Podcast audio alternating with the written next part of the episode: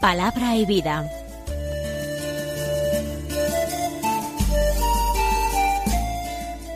Con el Padre Manuel Horta, desde Sevilla.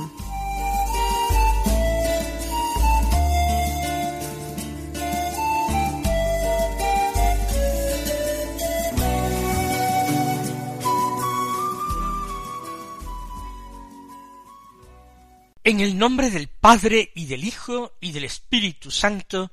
Amén. Alabados sean Jesús y María. Muy buenos días, queridos amigos, oyentes de Radio María y seguidores del programa Palabra y Vida. Hoy es el sábado de la trigésima tercera semana del tiempo ordinario. Un sábado que es 21 de noviembre la fiesta o memoria de la presentación de la Santísima Virgen María. Celebra esta fiesta un acontecimiento que no está relatado en los Evangelios, que la Santísima Virgen María fue presentada por sus padres en el templo de Jerusalén. No es eh, una institución eh, conocida esto de ofrecer niñas en el templo. Los varones eran presentados, varones primogénitos, para su rescate, como el niño Jesús a los cuarenta días de nacer. Pero también hay alguna literatura antigua que nos presenta algunas niñas consagradas en el servicio del templo, y María pudo haber sido alguna de ellas. Lo que sí es cierto es que la fecha concreta del 21 de noviembre es porque tal día como hoy, en Jerusalén, se consagró una iglesia a la Santísima Virgen en el año 543, la iglesia de Santa María la Nueva. Y la iglesia oriental siempre celebró esta dedicación, esta consagración, y de la dedicación o consagración del templo se pasó a considerar la dedicación o consagración de la Virgen María a Dios. Por tanto, es muy bonito el origen de la fiesta y se apoye o no en un hecho histórico, mm, da lo mismo. Nosotros seguiremos celebrando que la Virgen María fue enteramente consagrada y dedicada a Dios. Se pueden hacer lecturas propias de esta memoria de la Virgen María, tomando como primera lectura un texto del libro del profeta Zacarías, el capítulo segundo, versículos catorce al diecisiete. Pero al tratarse de una memoria, nosotros preferimos seguir con la lectura continuada. Como primera lectura entonces del libro del Apocalipsis, llegamos al capítulo undécimo, del que leemos los versículos cuatro al doce, que dicen así. Me fue dicho a mí, Juan, aquí están dos testigos míos. Estos son los dos olivos y los dos candelabros que están ante el Señor de la tierra. Y si alguno quiere hacerles daño, sale un fuego de su boca y devora a sus enemigos. Y si alguien quisiera hacerles daño, es necesario que muera de esa manera. Estos tienen el poder de cerrar el cielo para que no caiga lluvia durante los días de su profecía y tienen poder sobre las aguas para convertirlas en sangre y para herir la tierra con toda clase de plagas siempre que quieran. Y cuando hayan terminado su testimonio, la bestia que sube del abismo les hará la guerra y los vencerá y los matará, y sus cadáveres yacerán en la plaza de la gran ciudad que se llama espiritualmente Sodoma y Egipto, donde también su Señor fue crucificado. Y gentes de los pueblos, tribus, lenguas y naciones contemplan sus cadáveres durante tres días y medio y no permiten que sus cadáveres sean puestos en un sepulcro. Y los habitantes de la tierra se alegran por ellos, y se regocijan, y se enviarán regalos unos a otros, porque los dos profetas fueron un tormento para los habitantes de la tierra. Y después de tres días y medio, un espíritu de vida procedente de Dios entró en ellos, y se pusieron de pie, y un gran temor cayó sobre quienes los contemplaban, y oyeron una gran voz del cielo que les decía Subid aquí. Y subieron al cielo en una nube, y sus enemigos se quedaron mirándolos. La primera impresión que tenemos tras escuchar este texto del Apocalipsis es que no hemos entendido nada, que se trata de un pasaje oscuro, se habla de dos testigos de Dios y se dicen cosas sorprendentes de ellos. Se habla hasta de su muerte y su resurrección y su ascensión al cielo. ¿Quiénes son esos dos testigos? ¿De qué estamos hablando? Recordemos que el Apocalipsis es revelación de Dios a sus siervos sobre las cosas que están por venir y el estilo del Apocalipsis es describir acontecimientos del pasado o del presente que son figura, símbolo, profecía de acontecimientos que vendrán más tarde.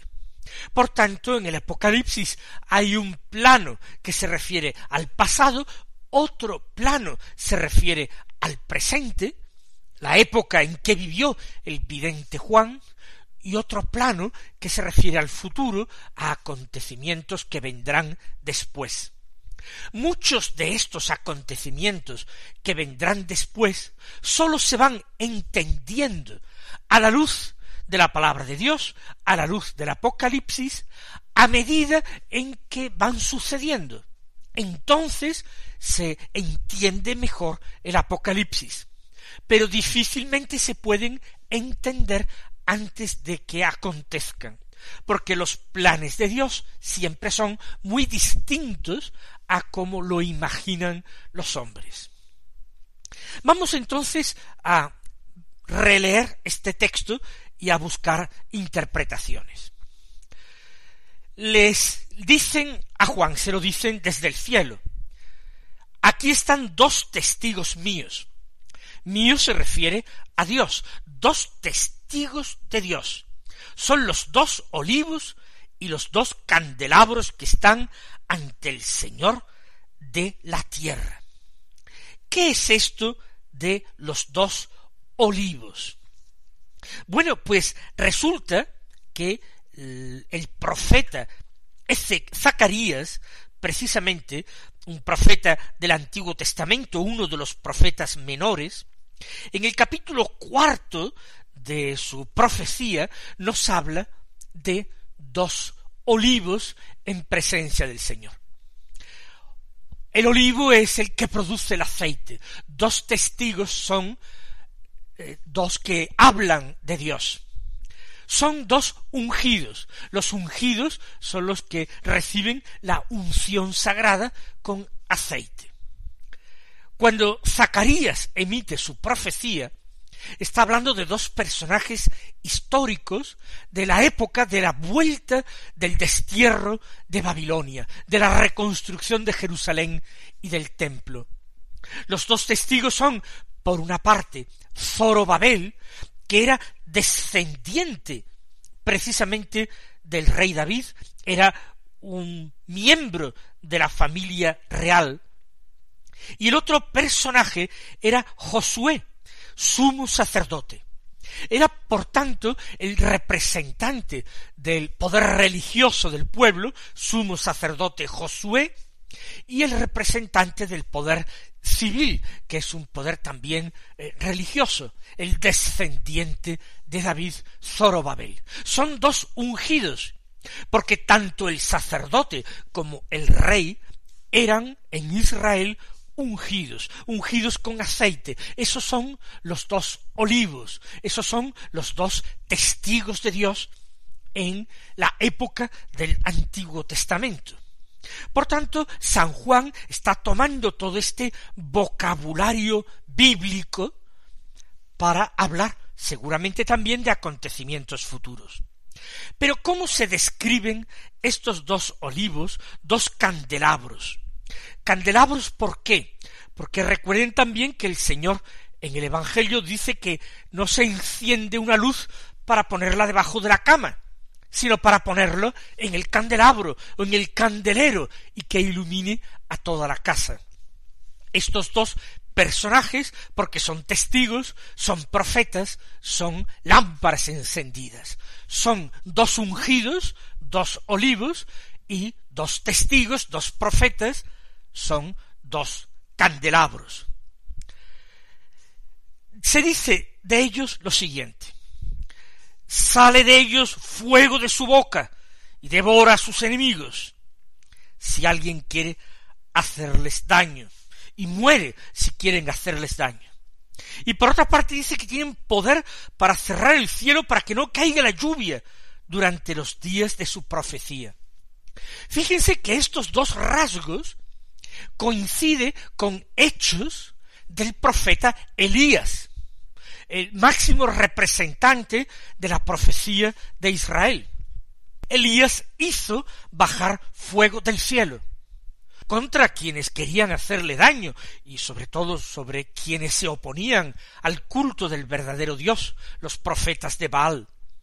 Bajó fuego del cielo, consumió la víctima de Elías, y Elías, ante el pueblo asombrado y lleno de santo temor de Dios, ordenó la muerte de los cuatrocientos profetas de Baal. ¿Qué más signos se atribuyen a estos dos olivos, a estos dos candelabros? dice que tienen poder para convertir las aguas en sangre, para herir la tierra con toda clase de plagas, siempre que quieran. ¿Quién realizó estos signos? Convertir el agua en sangre, enviar una serie de plagas. Pues fue Moisés. Moisés convirtió las aguas del Nilo en sangre, golpeándolas con su callado.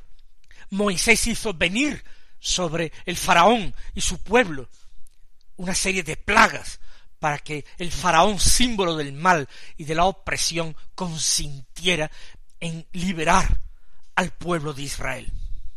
Por tanto, ese segundo olivo, ese segundo candelabro, ese segundo testigo de Dios es Moisés, que es el representante de la ley, el símbolo de la ley.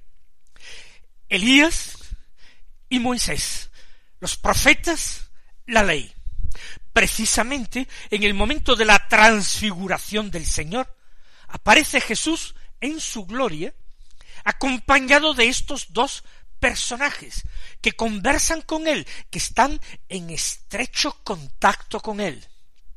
Moisés y Elías, dos ungidos de Dios, dos candelabros que transmitieron la luz de Dios y al mismo tiempo dos profetas que hablaron de parte de Dios.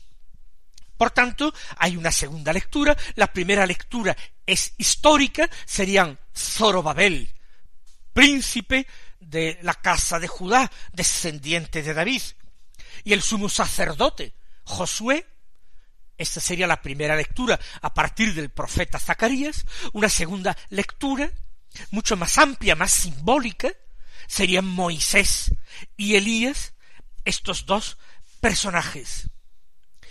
Y dice el vidente Juan en el Apocalipsis que cuando hayan terminado su testimonio, la bestia que sube del abismo les hará la guerra y los vencerá y los matará y sus cadáveres yacerán en la plaza de la gran ciudad, que se llama espiritualmente Sodoma y Egipto, donde también su Señor fue crucificado.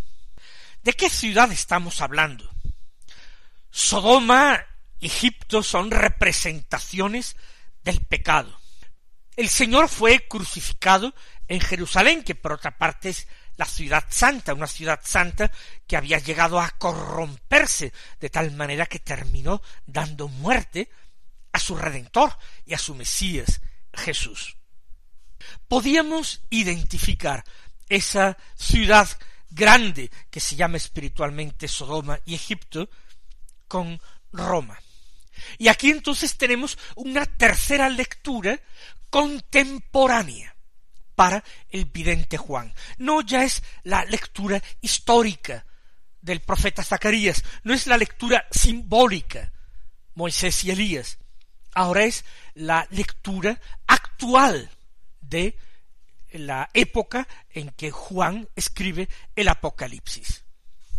Esa ciudad, Roma, es donde reciben la muerte dos testigos eminentísimos de Jesús, Pedro y Pablo, cuya muerte es llegada a conocer por el vidente Juan que sobrevive a ambos. Allí es muerto, son muertos estos dos grandes testigos, Pedro y Pablo. Pero no pensemos ya que la gran ciudad Sodoma o Egipto es simplemente la ciudad de Roma, donde históricamente se asentaba el poder de los Césares y donde murieron efectiva e históricamente tanto Pedro como Pablo. Se refiere al poder mundano.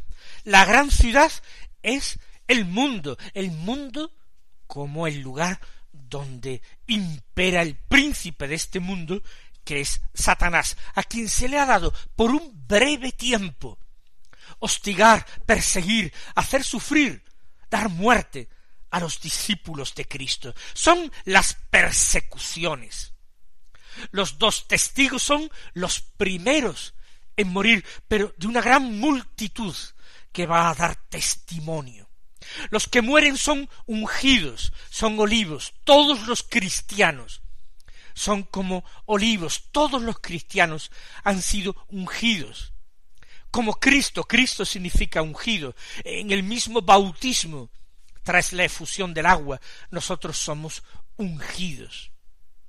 Y todo cristiano es testigo, es candelero, porque Jesús nos dijo, vosotros sois la luz del mundo. Tenemos que ser los candelabros o candeleros de Dios.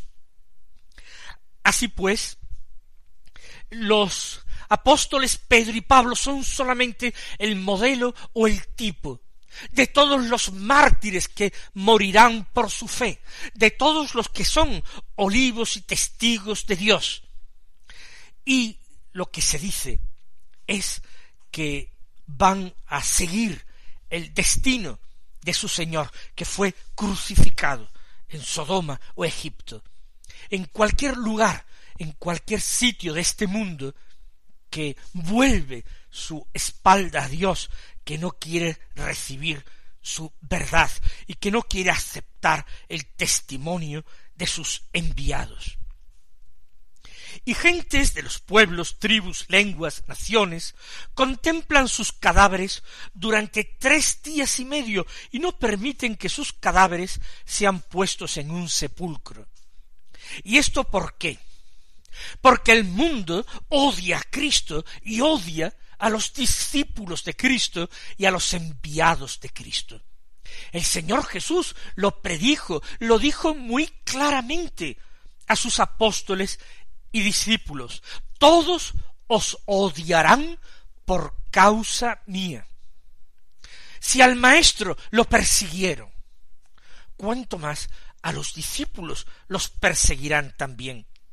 Y como el mundo no los acepta, no los quiere, ni siquiera permite que en la tierra sean sepultados sus cadáveres. No quieren tener que ver nada con ellos. Pero es un breve tiempo, tres días y medio, sólo tres días y medio. Y los habitantes de la tierra, los hombres mundanos, los realmente seducidos por Satanás, por sus, sus secuaces, se alegran por la muerte de éstos, se regocijan, se envían regalos unos a otros, porque los dos profetas fueron un tormento para los habitantes de la tierra.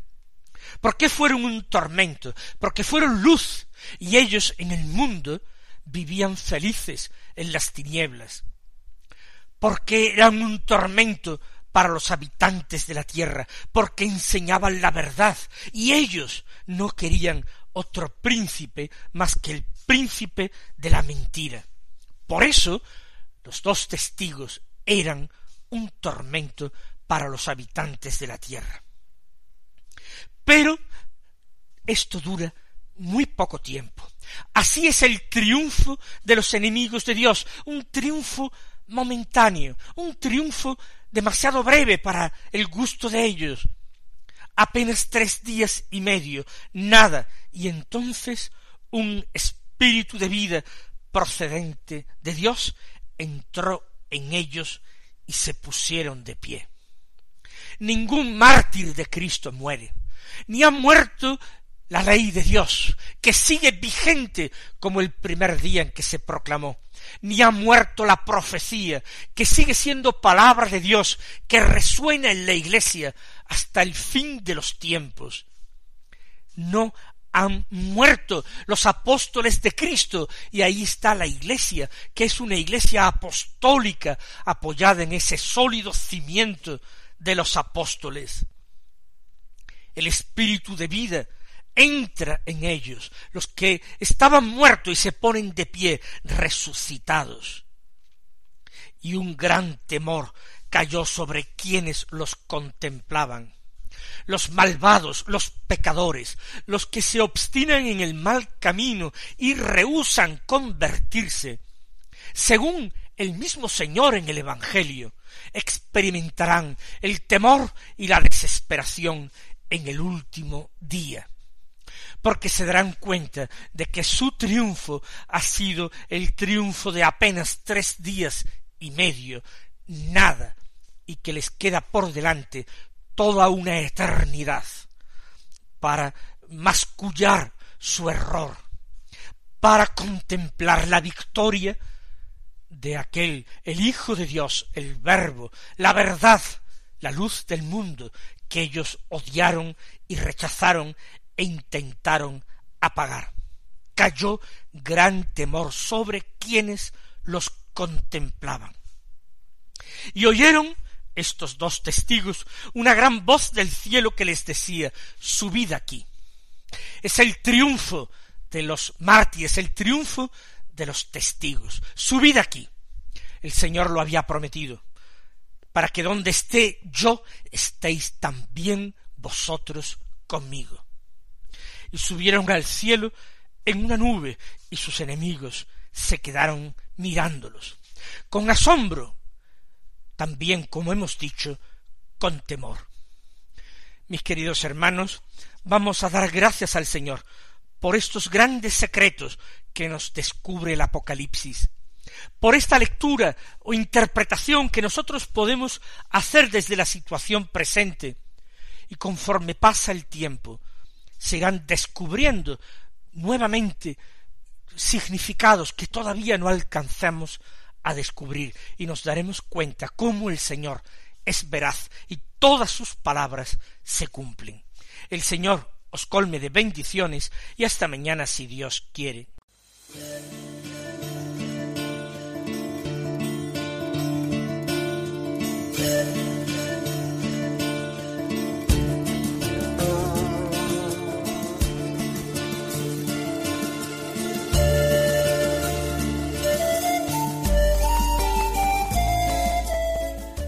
Concluye Palabra y Vida, un programa dirigido desde Sevilla por el Padre Manuel Horta.